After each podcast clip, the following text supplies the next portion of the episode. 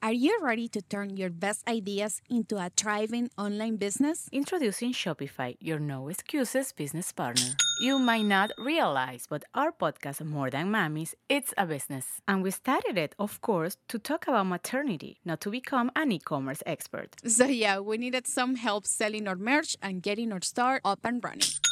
Woohoo! Another sale! Shopify is a commerce platform revolutionizing millions of businesses worldwide. No matter if you are a garage entrepreneur or a big business, Shopify is the only tool you need to start and grow your business without the struggle. With Shopify single dashboard, you can manage orders, shipping, and payments from anywhere, giving you the insights you need wherever you are. Sign up for $1 per month trial period at shopify.com slash sonoro, all lowercase. Go to shopify.com slash sonoro to take your business to the next level today. Shopify.com slash sonoro. Before we continue, let me tell you about our sponsor, Rosetta Stone. All of you English learners know how challenging it can be to learn a language. Well, Rosetta Stone can help make this process easier so you can improve your English level or learn any of the 25 languages that it offers. Over the last 30 years, Rosetta Stone has helped millions of people learn foreign languages. The program has been designed to give you a more natural learning experience than other language courses, and its method is more intuitive. Instead of focusing on memorization or vocabulary tests, Rosetta Stone helps you build comprehension and fluency naturally using engaging stories, dialogues, and visuals. In this way, you'll learn individual words, then phrases, and then sentences in an authentic manner. And Rosetta Stone is really convenient. The lessons are as short as 10 minutes, so you can easily do them during breaks in your schedule or add them to your morning routine. One other reason why Rosetta Stone is so useful is because of its speech recognition technology. It has a special tool called TruAccent, which helps you with your pronunciation while you speak. It's able to compare the sound of your voice and the sound of native speakers' voices to give you personalized feedback on how to improve your pronunciation. Cool, huh? So, why not make learning a new language one of your priorities this year and let Rosetta Stone help you through the process? Don't put off learning that language. There's no better time than right now to get started. For a very limited time, Listening Time podcast listeners can get Rosetta Stone's lifetime membership for 50% off. That's 50% off unlimited access to 25 language courses for the rest of your life. Redeem your 50% off at rosettastone.com slash listening time today. Welcome to the Listening Time Podcast. Hey everybody, this is Connor, and you're listening to episode 132 of the Listening Time Podcast. Thank you all for listening. I hope that your English learning is going great. I hope that you feel motivated to continue on with your listening practice and keep on doing what you're doing and just trust that you're improving even if the process seems slow. Uh, I want to encourage you uh, to keep on going. And thank you for listening and using this podcast as one of your tools to help you with your English. Uh, today, I'm going to talk about a really interesting topic that I think is relevant to every single one of us. Uh, the topic is introverts and extroverts. You've probably heard these words before, and I'll talk a little bit more in detail about these things uh, in just a minute. Uh, but the topic of introverts and extroverts is really interesting because it's related to us, our personality, how we uh, interact with other people, how we feel about ourselves and our environments, depending on if you're an introvert or an extrovert. Uh, this has a lot of influence over your life. So I think this is a very important topic to talk about. And so I'm excited for this one today. Before we get started, remember to sign up for my US Conversations podcast if you feel ready to start practicing with real conversations so that you can take your listening to the next level. Uh, the link is down below. That's patreon.com slash US Conversations. And if you want my specialized training to help you listen better and pronounce better, and if you want my advanced podcast episodes then make sure to check out my membership and you can become a listening time family member uh, if you want those advanced episodes in particular. The link is also down below. That's patreon.com slash listening time. And if you like this podcast, please share it. Please send it to your friends or your family members uh, who might benefit from it. And please give it a five star rating and write a review if you can. All right, let's get started. Are your ears ready? You know what time it is. It's listening time. Okay, let's talk about introverts and extroverts. We're also going to talk about one other type of person, an ambivert. Uh, we'll get into that later. But most people are just familiar with introverts and extroverts, these two ends of the spectrum. Remember that when we talk about the ends of a spectrum, we're talking about the two opposite extremes on some scale, right? So on one end, we have introverts, and on the other end, we have extroverts. So, what is an introvert? Well, an introvert has many characteristics, and extroverts do as well. So, let me talk about some of them. An introvert is usually characterized as being someone who is generally quiet and reserved. Uh, you don't have to be extremely quiet or extremely reserved, but in general, you're more quiet and reserved than an extrovert, let's say. And when people think of introverts, they usually think uh, of people that can be a little bit shy around uh, people they don't know, around strangers. Uh, the word strangers just refers to people that you're not familiar with, people you don't know. These are strangers. So introverts are often a little shy or maybe really shy around strangers. And they can be shy in group settings.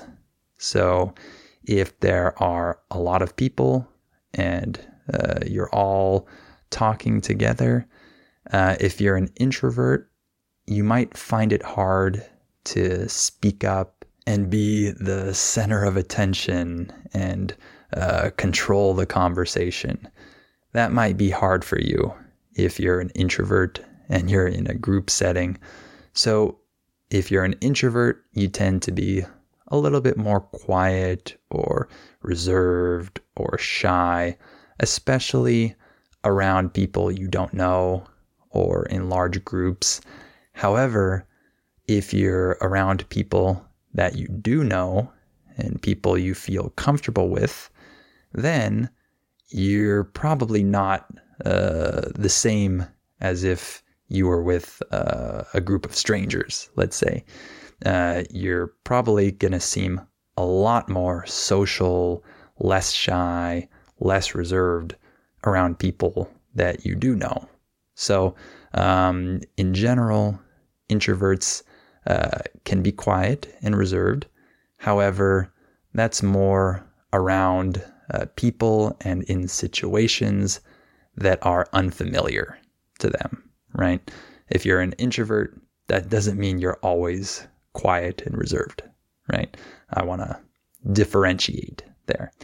Uh, another characteristic of introverts, and I think that this is the biggest one or one of the biggest ones, is that introverts tend to feel drained by social situations. When we say that you're drained by something, this means that uh, your energy is uh, taken away, it decreases, it is depleted, it is drained. So, uh, introverts tend to feel drained by social situations. So, after a social situation, you might feel exhausted and you might feel like you need some alone time. You want to just go home and be by yourself for a while. Uh, that's a really common um, characteristic of an introvert. Uh, so that's one of the biggest ones. You tend not to feel super energized and recharged uh, from social situations. It's the opposite. Uh, you feel like you're drained and you need some alone time afterwards. That doesn't mean that you just don't like social situations. That's not always the case, but you just uh, feel exhausted from those uh, situations. And you actually get energized in solitude. Solitude just refers to being alone. So being alone actually energizes you if you're an introvert. You feel like you're regaining your energy. You feel like your battery is being charged again. That's another characteristic of introverts.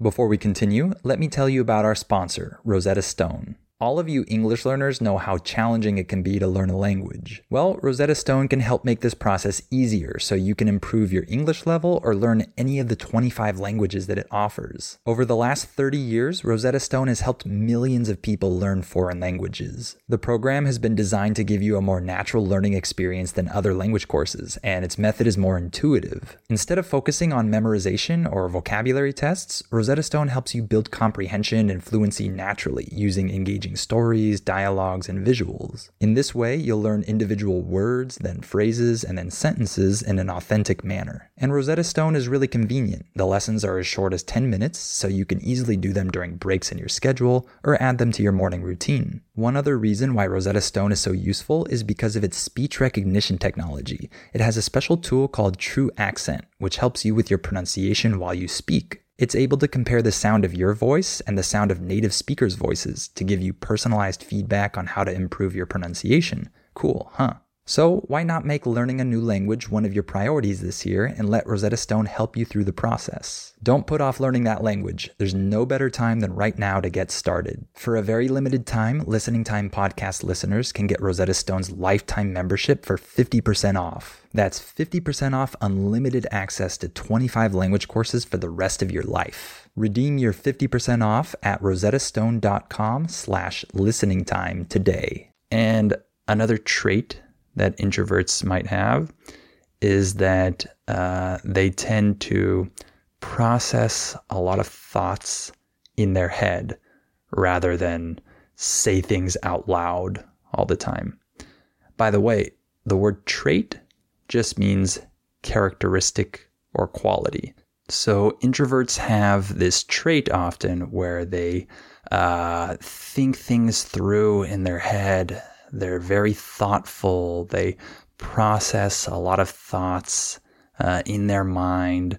Uh, they don't uh, think out loud, as we might say, where they're just uh, talking uh, and saying what comes to their mind right away. And uh, they tend to be analytical in that way, that they think through things silently um, without necessarily talking. So that's another trait. And one other trait of introverts, um, which can definitely be a weakness sometimes, uh, is that uh, introverts often avoid confrontation. Introverts often have a hard time confronting people when they need to. I'm sure a lot of you can identify with this feeling that when you have to confront someone in maybe an uncomfortable situation, um, you dread this. Uh, when someone dreads something, this means that they anticipate something with fear and negativity. So I'm sure some of you feel this dread when you have to confront someone and talk to them about something that's uncomfortable or something that isn't right or whatever, it can be hard for introverts to do this. So that one can be a weakness because there are many times when we need to confront people. And so that's going to cause some pain, some anxiety for introverts uh, when those situations arise. So that's another uh, characteristic. And how about extroverts? Let's talk about extroverts now. So, extroverts are generally described as being outgoing. So, when you're outgoing, this means that you're someone who naturally talks and engages people and is able to produce conversation and uh, and talk to people and be social in a natural way. So extroverts tend to be like this. Extroverts usually enjoy social settings and they thrive in social settings. When you thrive, we're saying that you do really well, you succeed or excel in some area. So extroverts thrive in social settings usually, and extroverts actually enjoy having this attention of being uh, in a group, uh, being around other people, and actually having the attention on them. I'm sure if you're an introvert, that sounds crazy to you, right? Because you probably don't like having the attention on you. You don't like being the center of attention in a group of people. However, extroverts often have no problem with this. Extroverts can feel confident in uh, talking and being the center of attention, and they aren't constantly feeling self conscious about themselves and what they're saying. Extroverts can thrive uh, a lot more in group settings and being uh, in the spotlight. Uh, being in the spotlight means that you are the center of attention. So extroverts don't mind being in the spotlight sometimes. So that's a big difference from introverts, of course. And contrary to introverts, extroverts can actually feel energized uh, in social situations. They actually feel like they're getting energy when they're around other people and talking and engaging, uh, maybe even complete strangers. Who knows? But they can feel energized by this and uh, they don't go home afterwards and say, Oh man, uh, that was so hard. I need to go and be by myself for five hours, right? They probably don't feel like that. They feel that they have been recharged and energized from that social situation. So extroverts don't need as much solitude. Extroverts don't need to be alone as much. And that can sometimes be uh, a disadvantage of being an extrovert is uh, that sometimes extroverts have trouble being alone. It might be hard for them to be in solitude and they might feel bad or anxious uh, when they spend more time alone. So that can uh, sometimes be a negative. Not all extroverts feel like that, but some do. And so that's something to be aware of as well. And extroverts can often have many friends. They might have a very large circle of friends and They uh, don't feel anxious about uh, the fact that they have such a big, uh, thriving social life. Uh, it's natural for them. And extroverts uh, are often more assertive. So they're not as afraid of confrontation as introverts are. So extroverts can be more assertive and actually be uh, more comfortable saying what they need to say, confronting other people, talking about that uncomfortable topic, and just uh, confrontation in general. Extroverts tend to be more comfortable with that. So that can be a big advantage of being an extrovert because you don't have that same anxiety when it comes to confrontation. And one other trait of extroverts that is sometimes true, not always, but uh, this can sometimes be a weakness, is that sometimes certain extroverts might be more easily distracted. So remember how I talked about introverts being a little bit more um, quiet and analytical in their thought process.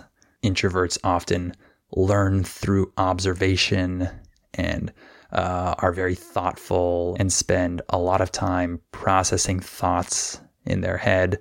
Um, extroverts can do that too, but there's also a tendency for some extroverts to uh, be more distracted, maybe less uh, focused, and spend less time um, in careful observation, in thoughtful observation. So they might uh, be more distracted in certain situations and might not spend as much time just uh, observing one thing and thinking and processing one idea. Uh, they might go from one to the next, right? So you might disagree with that if you're an extrovert because you might not have that trait. But when I was doing some research online, that was one of the traits that came up was that extroverts can sometimes uh, be like that. So that might be a negative uh, for some extroverts. And how about the last category, ambiverts? So I talked about introverts and extroverts being on the opposite ends of the spectrum, but there are also ambiverts, which would kind of be like in the middle. So, not completely introverted and not completely extroverted. They're kind of in the middle. And I think a lot of people uh, fall uh, in this category here. A lot of you are probably ambiverts to some degree. And some people might make the argument that all of us have extrovert and introvert traits, but some of us are more extroverted and some of us are more introverted. So that might be valid as well. Uh, but I want to talk about the category of ambiverts just to talk about the middle uh, ground here, the middle of the scale, because in general, for me, if someone were to ask me, Are you an introvert or an extrovert? I would 100% say introvert. I'm definitely more of an introvert than an extrovert. However, if I want to be a little bit more specific, uh, I would say that I'm more of an ambivert. Uh, I would say that I'm more of a social introvert. That's kind of the phrase that I prefer because I'm definitely not an extrovert in general. I'm definitely more of an introvert. However, I'm an introvert that can at times seem like an extrovert. And I think that this is the key uh, here when I talk about being uh, an ambivert or a social introvert is that in certain situations, we can actually seem like extroverts. So if the context is right, we can start to uh, display a lot of extrovert tendencies and qualities. Uh, but in other situations, we're just classic introverts.